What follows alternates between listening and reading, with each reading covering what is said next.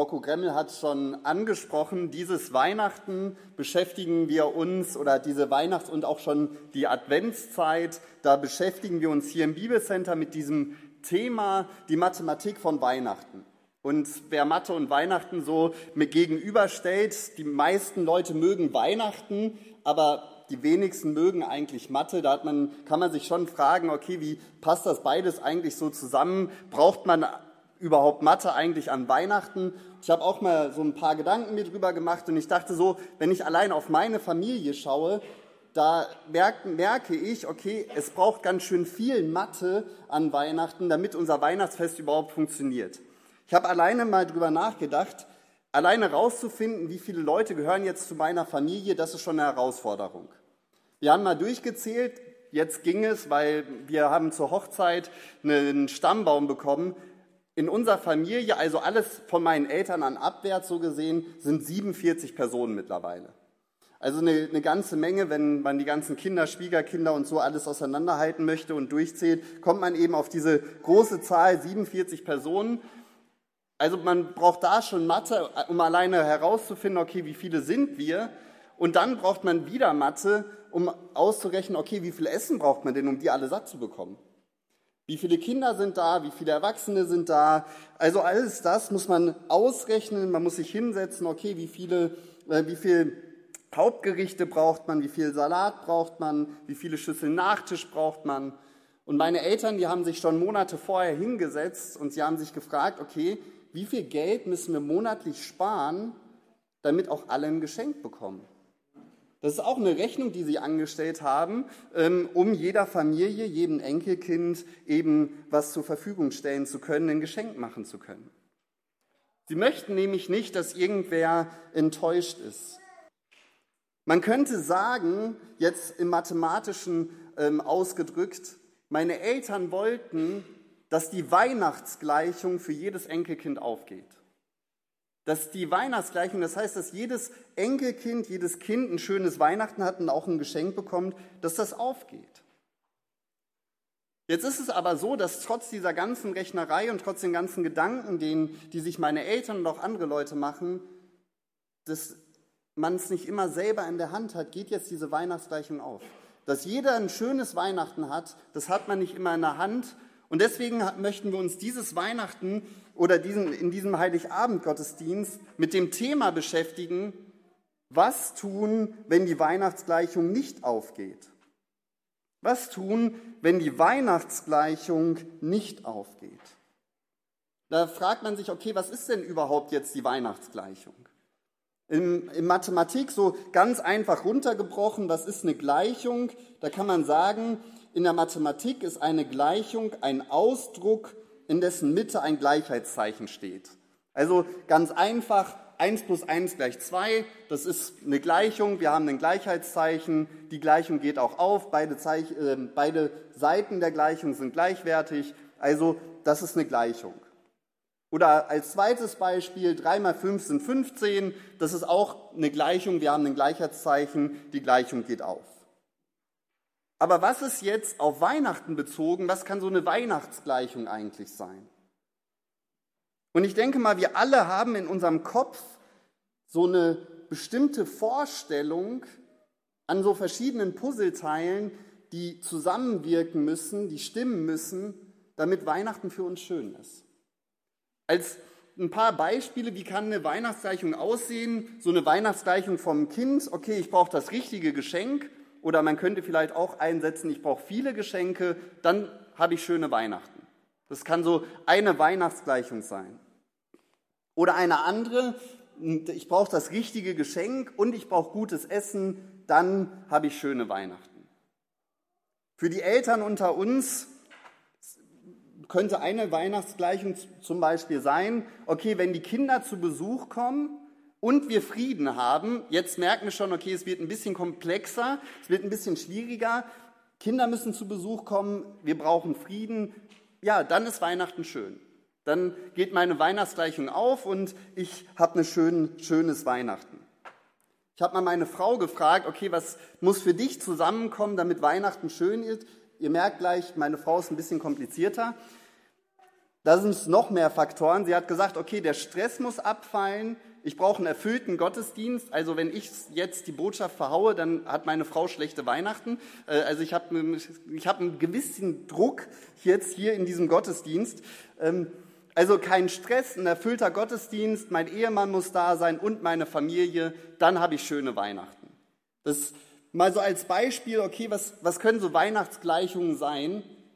Und man muss jetzt sagen, fairerweise, wir finden in der Bibel jetzt direkt keine Weihnachtsgleichung. Da steht nicht irgendwie, okay, Maria und Josef, die hatten die und die Weihnachtsgleichung. Und trotzdem können wir eine Weihnachtsgleichung mal aufstellen. Und dazu möchte ich nochmal den, ähm, die ersten Verse aus der Weihnachtsgeschichte lesen, aus Lukas 2, die Verse 1 bis 4. Lukas 2, die Verse 1 bis 4 und daraus können wir dann eine Weihnachtsgleichung erstellen.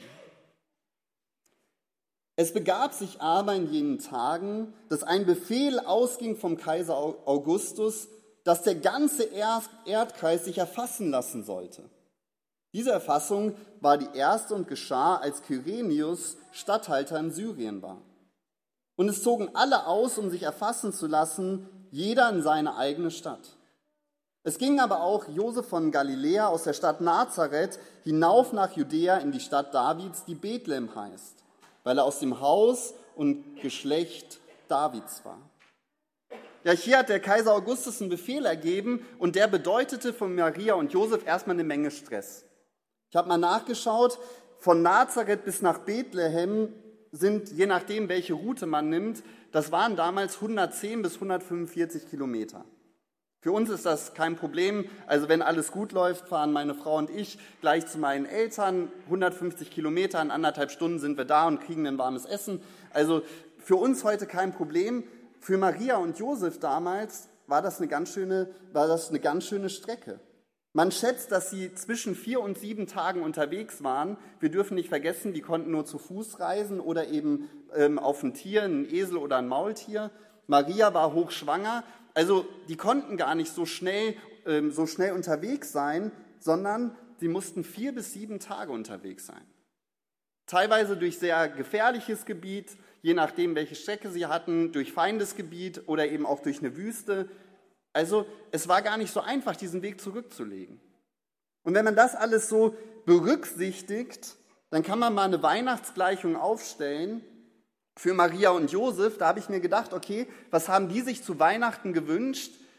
Eigentlich eine bewahrte Reise, dass sie unterwegs nicht überfallen werden. Zum Teil waren Räuber in den Gebieten unterwegs, dass die Geburt nicht unterwegs losgeht, weil so in der Wüste oder so ein Kind zu bekommen, ist sehr unangenehm, stelle ich mir zumindest vor. Also das war auch so ein Wunsch von denen. Die Geburt sollte Möglichkeit nicht, nach Möglichkeit nicht unterwegs passieren, und dann auch eine passende Unterkunft. Irgendein schönes Zimmer, was beheizt ist, was warm ist, wo vielleicht ein Ofen ähm, ist, wo, man, wo es warm ist, wo es angenehm ist. Und jetzt muss man sagen, wenn man sich die Gleichung so anschaut, bei Maria und Josef ist Folgendes passiert. Die Weihnachtsgleichung für Maria und Josef, die ist nicht aufgegangen. Also die Gleichung, die wir jetzt gerade aufgestellt haben, die ist nicht aufgegangen. Schlag mal mit auf, Lukas 2, die Verse 6 und 7. Wir lesen weiter in der Weihnachtsgeschichte. Lukas 2, 6 und 7. Es geschah aber, während sie dort waren, da erfüllten sich die Tage, dass sie gebären sollte. Und sie gebar ihren Sohn, den Erstgeborenen, und wickelte ihn in Windeln und legte ihn in die Krippe, weil für sie kein Raum war in der Herberge. Also wenn wir uns unsere Gleichung anschauen, dann können wir sagen von dem Bibeltext her, ja, sie hatten eine bewahrte Reise, die Geburt ist auch nicht unterwegs losgegangen, aber das dritte Element, das hat nicht gepasst. Der dritte Teil unserer Gleichung, der ist nicht aufgegangen, denn Maria und Josef, sie hatten eben keinen Platz in der Herberge gefunden. Die Geburt von Jesus, sie fand nicht in einem schön beheizten Zimmer statt, nicht irgendwie bei Kaminfeuer, bei irgendwo, wo es warm war, nicht in einem schönen Bett, sondern wir haben gerade gelesen, Maria konnte Jesus nur in eine Futterkrippe legen. Das heißt, Jesus erst in einen Stall zur Welt gekommen oder in einer Höhle, das weiß man nicht genau, aber eben nicht an einen schönen Ort. Wahrscheinlich war die Geburt eben nicht so angenehm, wie Maria und Josef es gerne gehabt hätten. Und ich hoffe, dass bei uns heute, bei denen, die, die heute hier sind, dass wir es nicht erleben müssen, dass unsere Weihnachtsgleichung nicht aufgeht. Aber trotzdem kann es passieren, dass wir einen Weihnachten haben und wir haben so den Eindruck, okay, alle um uns herum sind fröhlich, alle freuen sich und man hat auch so einen gewissen Druck. Eigentlich, es ist doch Weihnachten da, alle, man muss sich doch freuen. Aber wir merken, die wirkliche Freude, ja, die, die will sich irgendwie nicht einstellen. Wir haben nicht das große Hochgefühl. Unsere Weihnachtsgleichung geht eben nicht auf. Und das können verschiedene Ursachen sein. Ähm, ich habe auch mal ein paar mir ein bisschen Gedanken gemacht. Okay, bei, bei Kindern kann es schon mal sein, da können Tränen fließen, wenn es eben nicht das richtige Geschenk ist. Oder eben nicht alle Geschenke, die man sich gewünscht hat. Wenn es eben, wenn wie Rocco Gremme gerade gesagt hat, wenn es eben nicht das iPhone ist, das Neueste, weil die Eltern sich vielleicht einfach nicht leisten können, sondern eben ein geringeres Geschenk. Da kann es sein, okay, die Weihnachtsgleichung, sie geht eben nicht auf. Oder bei Eltern, wenn die Kinder eben nicht zu Besuch kommen, aus welchen Gründen auch immer, wenn vielleicht Krankheit dazwischen kommt. Jetzt ist ja wieder so eine Krankheitswelle unterwegs, wenn es nicht geht, wenn ein Auto vielleicht kaputt geht oder wenn die Kinder sich vielleicht einfach sagen, okay, dieses Weihnachten kommen wir nicht. Oder eben, wenn der Friede fehlt.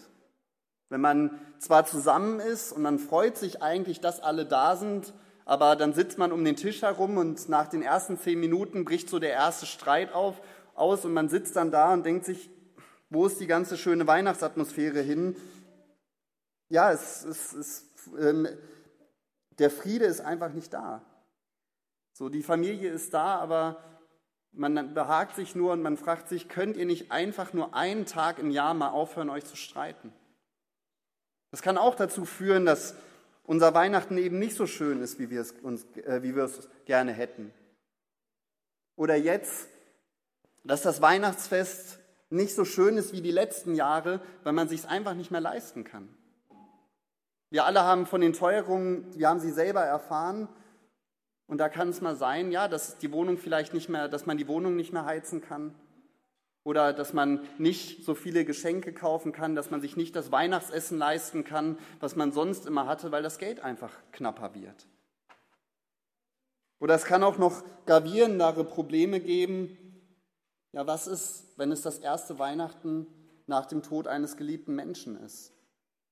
Ich muss an einen Freund dieses Werkes denken, der in diesem Jahr seine Ehefrau verloren hat. Ich weiß nicht, wie er jetzt Weihnachten feiert, aber ich kann mir vorstellen, dass wenn man in dieser Situation ist, so das erste Weihnachten alleine oder eben nicht mehr mit dem Ehepartner, vielleicht sind die Kinder da oder ähm, die, die Verwandten, aber dass es erstmal einsam ist und man auch merkt, ja, die, die Freude, die man normalerweise hat, ist nicht da. Ich muss an einen Schüler denken, der, diesen, der in diesem Jahr seinen Vater verloren hat, wo es auch dann das erste Mal Weihnachten ohne Vater ist. Oder eben, wir haben Nachricht von einer Familie erhalten, wo die Mutter schwer krank ist. All das sind Dinge, wo man merkt, okay, nur weil Weihnachten da ist, heißt es noch lange nicht, dass wir uns freuen und dass Weihnachten auch schön ist. Genauso wie die Weihnachtsgleichung für Maria und Josef nicht aufgegangen ist, die Gleichung, die wir aufgestellt haben, kann es eben auch sein, dass die Weihnachtsgleichung bei uns nicht aufgeht. Und deswegen genau das Thema. Wir möchten uns fragen, was tun wir, wenn unsere Weihnachtsgleichung nicht aufgeht? Wenn die Erwartungen, die wir haben, ob sie gerechtfertigt sind oder nicht, oder ob es uns gerade gut geht oder nicht, wenn die Erwartungen, die wir haben, plötzlich nicht erfüllt werden, was tun wir dann? Wie gehen wir damit um? Ich musste zurückdenken, wenn ich an Gleichungen denke, an den Matheunterricht bei mir in der, in der Schule, da hat man auch manchmal lange gerechnet und im, gerade im Abitur, da gab es manche schwierigen Aufgaben, man rechnet und rechnet und man hat ein Ergebnis raus und dann kommt plötzlich der Lehrer und sagt, Ergebnis ist falsch. Und was muss man dann machen im Matheunterricht? Man muss wieder von vorne anfangen und sich die Gleichung anschauen und auf Fehlersuche gehen. Man muss gucken, okay, wo hat es gehakt? Wo in meiner Gleichung ist der Fehler? Und deswegen möchten wir uns als drittes in dieser Predigt anschauen, was ist der entscheidende Teil der Gleichung. Bei unserer Weihnachtsgleichung, was sollte der größte Faktor, was sollte das entscheidende Element in unserer Gleichung sein? Kann es sein, wenn unsere Weihnachtsgleichung nicht aufgeht, dass wir ein ganz entscheidendes Element vergessen haben? Kann es sein, dass wir vielleicht, wenn uns die Freude fehlt, dass wir vielleicht den falschen Fokus gesetzt haben? Und da möchten wir uns nochmal anschauen, die Verse 10 und 11, das, was der Engel den Hirten sagt. Lukas 2, die Verse 10 und 11. Hier spricht der Engel zu den Hirten und er macht sie aufmerksam. Was ist denn jetzt das Entscheidende in unserer Weihnachtsgleichung? Und der Engel sprach zu ihnen, fürchtet euch nicht, denn siehe, ich verkündige euch große Freude, die dem ganzen Volk widerfahren soll, denn euch ist heute in der Stadt Davids der Retter geboren, welcher ist Christus der Herr. Der entscheidende Teil, der bewirkt, ob unsere Weihnachtsgleichung aufgeht oder nicht. Das, was für Maria und Josef den Unterschied gemacht hat, trotz dieser ganzen Umstände, die nicht optimal waren, trotz dessen, dass sie arm waren, entweder im Stall oder in der Höhle, das, was den Unterschied gemacht hat, das war, dass am Ende Maria und Josef ein lebendiges Kind in den Händen halten durften. Das hat den Unterschied gemacht das Kind in der Krippe, Jesus, der Retter der Welt, er macht den Unterschied in unserer Weihnachtsgleichung. Man kann sagen, die, die Weihnachtsgleichung, die immer aufgehen wird, das ist Jesus, der Retter der Welt, gleich gro große Freude. Jesus, der Retter der Welt, gleich große Freude. Wenn wir möchten, dass unsere Weihnachtsgleichung aufgeht, dann müssen wir uns auf das Kind in der Krippe fokussieren. Dann sollte die Hauptsache bei uns nicht das Essen, nicht der Schmuck, nicht die Gemeinschaft mit den anderen, nicht der Frieden, nicht vielleicht die großen Geschenke. All das, das dürfen wir genießen. All das sind schöne Dinge, die zu Weihnachten, wenn wir sie haben, die zu Weihnachten dazugehören. Aber die sollten nicht die Hauptsache sein, sondern die Hauptsache sollte sein, dass wir uns aufs Kind in der Krippe fokussieren. Dass er, der Retter der Welt, Gott selber als Kind geboren wurde. Dass er gekommen ist, um unsere Sünden auf sich zu nehmen, um später am Kreuz für deine und meine Schuld zu sterben. Dass wir durch dieses Kind wieder neu eine Beziehung zu Gott, zu unserem Vater haben dürfen. Dass er den Weg frei gemacht hat. Dass wir durch dieses Kind in der Krippe diesen kleinen Säugling durch das, was er später getan hat, dass wir eine Zukunft haben dürfen, dass wir ewiges Leben haben dürfen. All das dürfen wir durch das Kind in der Krippe haben. Wir dürfen Gottes Kinder sein und darauf sollte unser Fokus gerichtet sein. Dieses Jahr hat hier im Werk ein, ein junges Ehepaar ein Kind bekommen. Es war das erste Kind von ihnen. Und man hat gemerkt, dieses Ehepaar am Anfang und zum Teil immer noch, die sind sehr stark auf, die, auf ihr Kind fokussiert. Wenn man sich mit denen unterhält, dann dauert es nicht lange und man unterhält sich meistens über das Kind. Okay, schläft das Kind gerade? War es die letzte Nacht wach oder nicht? Ähm, bekommt es gerade Zähne? Was hat das Kind Neues gelernt? Man merkt, okay, dieses, man hat so den Eindruck, diese ganze Lebensrealität, das ganze Leben dieses jungen Ehepaares, alles dreht sich erstmal ums Kind. Und an Weihnachten ist das genau die Einstellung, die wir haben sollten. An Weihnachten sollte sich alles bei uns um das Kind in der Krippe drehen. Das Kind in der Krippe, der Retter der Welt. Das Kind in der Krippe, der Herrscher der Welt. Das Kind in der Krippe, Gott höchstpersönlich. Das Kind in der Krippe, das gekommen ist auf diese Welt, um für uns zu sterben. Da stellt sich die Frage an uns, ob wir es glauben.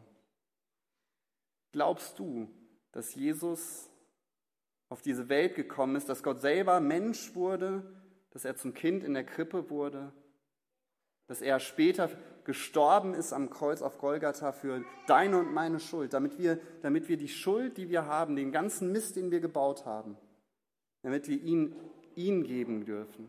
Dass wir sagen dürfen, Herr, bitte vergib mir meine Schuld. Ich glaube das. Ich glaube, dass Weihnachten um dich dreht. Dass sich an Weihnachten alles um dich dreht, dass du als Kind auf diese Erde gekommen bist. Und ich möchte dir alles meine Schuld möchte ich dir geben und ich möchte dich um Vergebung bitten. Die Frage ist, glauben wir das? Glauben wir, dass das kleine Jesuskind in der Krippe der, das entscheidende Element an Weihnachten ist? Und vielleicht glaubst du das auch, aber dir geht dieses, geht dieses Weihnachten trotzdem nahe, dir geht es vielleicht trotzdem nicht so gut und vielleicht gehörst du in diese Kategorie, die wir vorhin hatten. Vielleicht trifft eine dieser Gleichungen auf dich zu, wo du sagst, ja, okay, meine Weihnachtsgleichung geht eben nicht auf, weil ich vielleicht Krankheit habe oder eben weil ich vielleicht jemanden verloren habe, weil ich einsam bin. Auch da möchte ich dich dazu einladen, dich auf das Kind in der Krippe zu fokussieren. Wenn du vielleicht nicht das perfekte Geschenk bekommst, dann konzentriere dich darauf, dass Jesus das eigentliche, das perfekte, das beste Geschenk ist, was wir bekommen können. Wenn du vielleicht kein friedliches Weihnachten erlebst in deiner Familie, weil sich die Leute um dich herum streiten oder du vielleicht selber dich streitest, dann mach dir bewusst, es gibt einen Frieden, der darüber hinausgeht. Bei Jesus Christus, beim Kind in der Krippe, kriegst du einen Frieden, der bleibt. Ein Frieden, den kein anderer dir geben kann. Wenn du dieses Jahr an Weihnachten vielleicht alleine bist, wenn du, weil du keinen hast oder weil irgendwas dazwischen gekommen ist und die Leute, die, die du eigentlich eingeladen hast, nicht da sind, wenn du vielleicht einsam bist, dann mach dir bewusst, du bist, wenn du das ein Kind Gottes bist, dann bist du niemals alleine. Jesus, er ist immer bei dir, er lässt dich nicht im Stich. Wir haben diese Verheißung, ja, ich bin immer bei euch bis ans Ende eurer Tage, bis ans Ende der Tage. Du bist nicht allein, sondern Jesus ist, ist da, deswegen such die Gemeinschaft mit ihm, rede mit ihm. Und wenn du vielleicht gerade in der Situation bist, dass Leid, Sorgen und Nöte dich niederdrücken wollen, seien es finanzielle Sorgen, vielleicht auch Sorgen um den Frieden hier im Land, vielleicht Nöte, vielleicht Krankheit, dann fokussiere dich auch da auf das Kind in der Krippe und rede mit ihm über deine Nöte. Jesus, er hat gesagt, alle eure Sorgen dürft ihr auf mich werfen, alle eure Not dürft ihr mir bringen und er kümmert sich um uns. Jesus, er ist ein Gott allen Trostes, so wird er uns in seinem Wort in der Bibel genannt. Und wir dürfen wissen, wir sind Gott nicht egal. Wir dürfen mit unserem Leid und unserer Traurigkeit zu ihm kommen und bei ihm, auch wenn vielleicht, auch wenn wir diesen Eindruck haben, alle um, um, um, uns herum sind vielleicht fröhlich und man möchte auch fröhlich sein, aber man merkt, es klappt irgendwie nicht. Wir dürfen uns sicher sein, bei Jesus ist der Ort, wo wir auch traurig sein dürfen, auch an Weihnachten. Jesus ist derjenige, der sich um uns kümmern möchte. Mach Jesus zum Zentrum von deinen Weihnachten und dann wird deine Weihnachtsgleichung aufgehen. Denn wahre und wirkliche Weihnachtsfreude, die gibt es nur beim Jesuskind in der Krippe. Und deswegen möchte ich auf der einen Seite uns allen frohe Weihnachten wünschen, aber auch Merry Christmas, weil Jesus in Weihnachten mit drinne sein sollte. Amen.